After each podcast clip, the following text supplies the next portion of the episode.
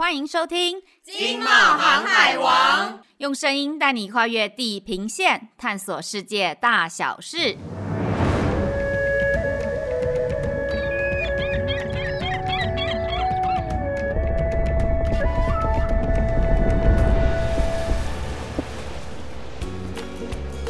Hello，大家好，我是冒险山卓啦，我是易。哎，易，最近天气啊越来越热，加上这个疫情升温，让人心浮气躁。一大早赶完稿子，下午还要录音，你可以帮我把这个冷气开到最强最大吗？我们等下来叫个手摇杯，你觉得怎么样？嗯，好啦。可是这跟我们今天要聊的主题形象不太一致哎。为什么？哦，不是还没开始录音吗？主持人点饮料有什么关系？跟主题背道而驰吗？这是什么情况？我，我们我看一下啊。我们今天不是要聊碳关税吗？对啊，碳关税，大家讲到关税，好像说哦，是不是离我们一般人的生活很遥远啊？诶，其实没有哦。为什么会说是有相关的？因为碳关税的终极目标是要减碳，因为我们就是全球有个共识啊，就是希望在本世纪末的时候升温不要超过两度 C，最好呢是不要超过一点五度 C。所以减碳这件事是非常重要的哦。那刚刚聊到就是开冷气啊，就是喝饮料这件事，其实。啊，我们每个人都可以透过一点自己小小心力的贡献来帮助这个世界嘛，对不对？就是诶，买饮料我们就自己带杯子啊，然后就可以不用用到很多的那个石化材料啊。那也可以就是尽量把冷气的那个温度控制在二十六度啊，减少一些发电的消耗啦。哎呦，但是我们也不是真的要聊就是环保爱地球啦，我们是想要聊碳关税这个议题呢的意思是说，呃，我们透过收费的方法来控制碳的排放。那为什么这个议题会被提出来，就代表减碳这件事是很有急迫性的。那现在全球的共识哦，是在二零三零年的时候，我们减少全球碳排一半，那二零五零年达到净零排放。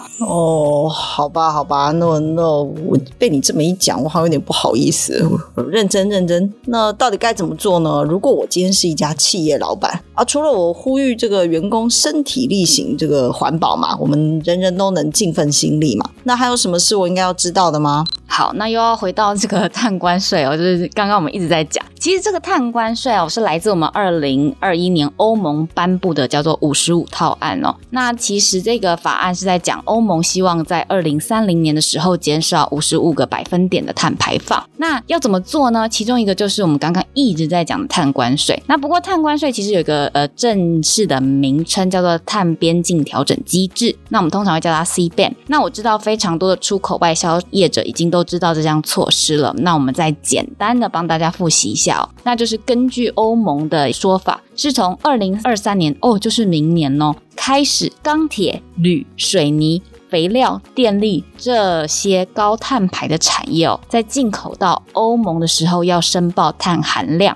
那从二零二三年往后推三年后，就是二零二六年，这五项产业就要收费了，就是要缴碳费，就是要依照你的碳含量付费给欧盟。那不过实际上到底会怎么收费呢？这个细节我们还是要等欧盟公布的。哦，真的耶。那这么一听，其实全球化之下，这个竞争是来自于这个国际耶。台厂要在这个供应链上面啊，找到自己的立足点。其实啊，感觉上这个过去产品的制造过程当中。中啊，你有一些什么碳排啊，或者是一些环境污染，就是整个社会去买单嘛。可是现在，如果听易你这么一讲，透过这个碳盘查或者是这个碳税机制啊，就会变成内化成企业的成本呢。那聪明的公司啊，应该就会利用这个机会，赶快去精进它的这个生产制程啊，或者是物流运输啊，甚至在这个经营管理上面，如果能够透过这个能源转型，甚至导入这个数位工具啊，朝向自动化。啊，或人工智慧 AI 的方向走，这是不是这个比较聪明的一些做法呢？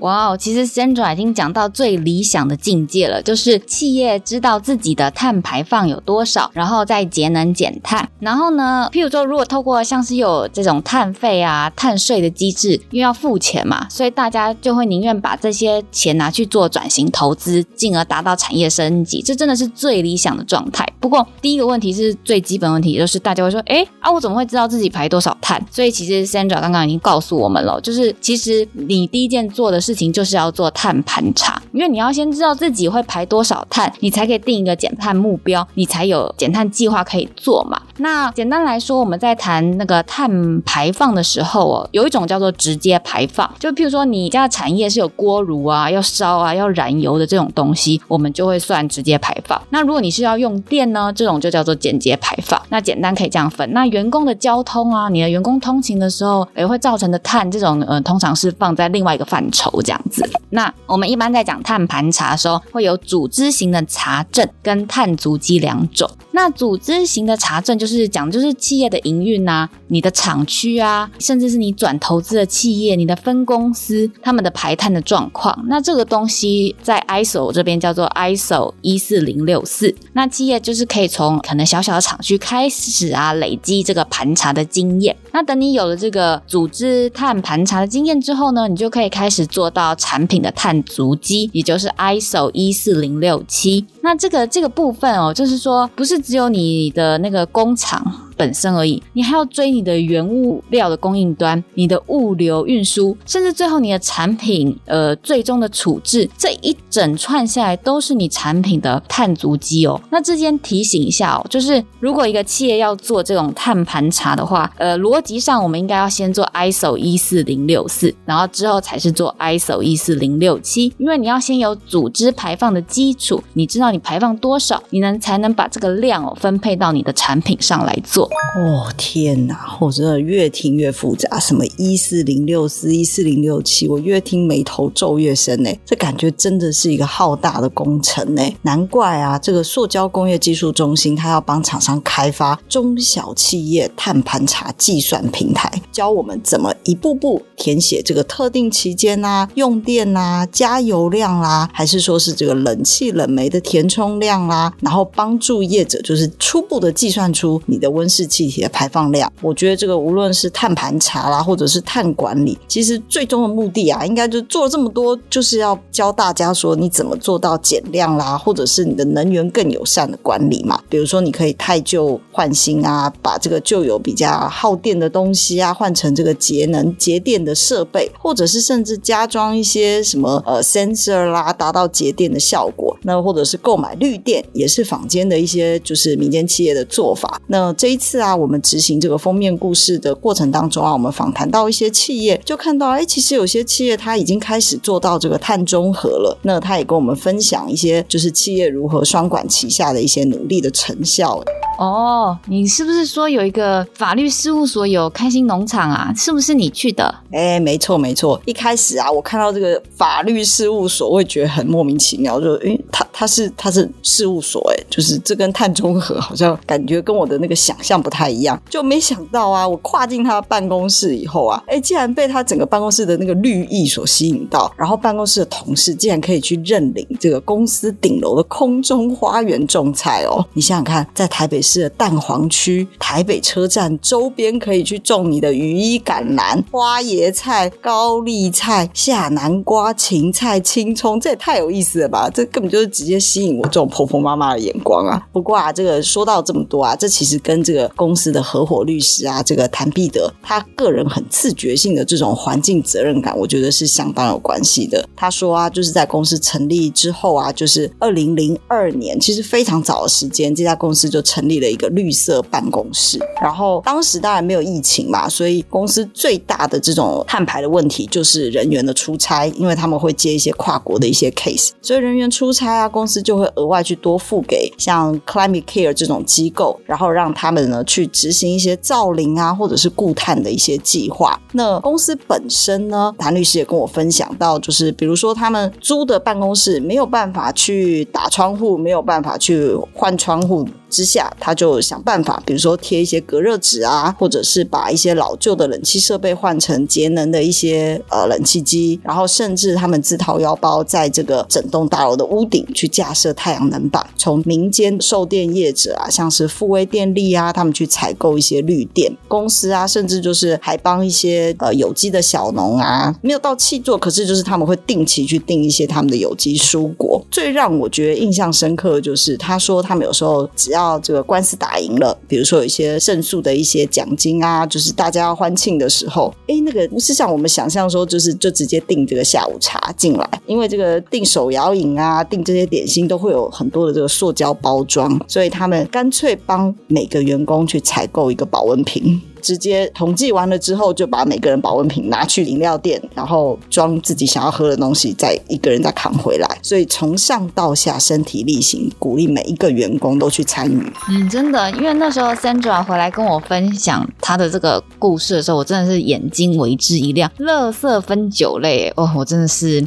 惭愧，惭愧，因为刚刚分享这个案例哦，是在讲碳中和的企业，也就是说，在碳排放量跟碳清除量是就是抵消嘛，对不对？相等的。那我知道好像还有一些更积极的除碳的作为哦，Sandra 可不可以跟我们分享一下？诶，有的，有的。我们这次啊，其实还有实际拜访到这个成功大学化工系这个特聘教授陈志勇。为什么会去采访这个陈教授呢？因为他在校区里面啊，就是盖了一个示范的这个负碳捕捉的这个技术。装置，什么叫做负碳捕捉？就是基本上二氧化碳它是一个很稳定的气体，所以它在空气中没有办法很容易的这个解除掉，所以它会飘到别的地方。那累积久了之后，就是造成这个全球增温最主要的原因。所以假设你今天发明一套技术，它是可以把二氧化碳在空气中多的二氧化碳转化成有用的材料，而且可以帮你，也许可以再做第二次的一些制造的话，那开玩笑，废物再利用的概念呢？比如说啊，陈教授就跟我们分享。啊，这个空气中的这个二氧化碳啊，成大就利用这个碱性的锥酸盐吸收剂，将二氧化碳抓下来之后啊，这个浓度可以把它提高到百分之九十五以上。然后啊，他们再利用这个余电或者是气电去产生氢气，就是分解之后产生氢气。那氢气跟二氧化碳在接近这个一百六十度，也不用到非常高的温度之下，它可以合成这个甲烷天然气。那产生天然气的这个其实就是电转气，气再转电，所以意思就是说你的天然气其实是一种绿电的概念。那烷化的产品呢，除了甲烷之外，还有乙丙烷。乙丙烷在经过脱氢之后，又会可以产生出乙丙烯。为什么说会产生乙丙烯这么重要？因为乙丙烯就是我们石化基础的这个料源，也就是说等于你把二氧化碳积极再利用。如果主要的这个排碳产业都可以导入这一套这个负碳捕捉系统的话，其实你不仅是可以捕捉二氧化碳呢，而且你还可以把它转成有商机的一些，比说像是 EVA 啊这种鞋材的材料，或者是尿素啊肥料，成为一个可以卖的产品。那希望可以吸引更多的这个企业的积极投资。嗯，好像现在是示范工厂嘛，对不对？对对对，嗯，所以我们很期待啊，就是未来呃有更多的这个应用的实例出现哦。那讲到这边，大家是不是觉得说，哎，头好痛？这集到底在讲什么？好，我们简单复习一下呢。一刚开始。我们讲了 C band 对吧？那再来我们就讲了，呃，如果你要做碳盘查的第一步是什么？那后来我们分享了一个法律事务所碳中和的例子。刚刚的内容呢，就是那个 Sandra 分享的负碳技术。那最后呢，我们跟大家补充一下，其实我们台湾目前是有讨论怎么收碳费的。那意思就是说，台湾的企业必须依照各自的碳排放缴交费用给政府。那为什么我们台湾要这样做？一方面，净零排放已经是国际趋势了。那台湾是不可能落后，一定要做的。另外一个是说，在 C band 中哦，有个条款，就是说出口国的国内如果有相关的碳的费用哦，所以你当你到了欧盟之后是可以折抵的。但实际上怎么折抵，现在都不清楚，要再了解。那回到我们台湾的碳费，所以如果我们今天台湾收了碳费，也许未来到了 C 端是可以折抵。那再来这个碳费也可以告诉国际说，我们现在也是往净零碳排的这个趋势来做。那实际上到底你会被收到多少钱？企业会被收到多少钱呢？这个还不知道，因为现在是温室气体减量管理法，简称温管法哦，正在修法。那修法过了之后，大概至少最快也要半年才会有收费的一些细则。那不过环保署是有跟我们透露啦，就是从大企业到小企业，或者是差别费率哦，这两种收费模式是会有机会优先实行的。这样子跟大家简单补充一下。嗯，其实啊，还是要在此跟大家做个呼吁啊。我想不管这个收费呀、收的多收的少，收费的目的就是希望呼吁更多的企业可以积极的来做到减碳。因为啊，从这个大至这个重工业产业啦，或者是小至你我个人，我们其实都有发挥一己之力的地方，因为环境的升温啊，其实都跟大家息息相关。如果更多的这个极端气候带来的损害，绝对是没有办法轻易的分摊的哈。所以减碳的工作真的是刻不容缓。真的，我已经准备好我的那个环保杯，我们等下可以去买真奶了。好，我决定了，真的以后就是自带杯子了。对对对，但这我知道这次的内容可能对大家来说啊，就是听完之后还是会觉得说，哎呀，有点不飒飒。那就是更多的一些呃细节啊，甚至说你在做碳盘查需要什么资源呢、其实你可以回去翻我们的杂志五百八十八期《经贸透视双周刊》的封面故事，碳税来袭，即刻启动绿色战略。那里面有很详尽的内容哦。嗯，而且啊，我们也欢迎大家就是准时收听我们的《经贸航海王》Podcast。如果啊，您有任何比如说很积极的一些减碳的做法啊，你想要分享给我们，我们也都希望听众朋友们帮我们随时留言，那让大家知道说有什么更棒的一些减碳的做法。那今天的节目啊，因为时间关系，我们就聊到这边喽。那我们准备要带杯子去买饮料啦。我们下次见，拜拜，拜拜。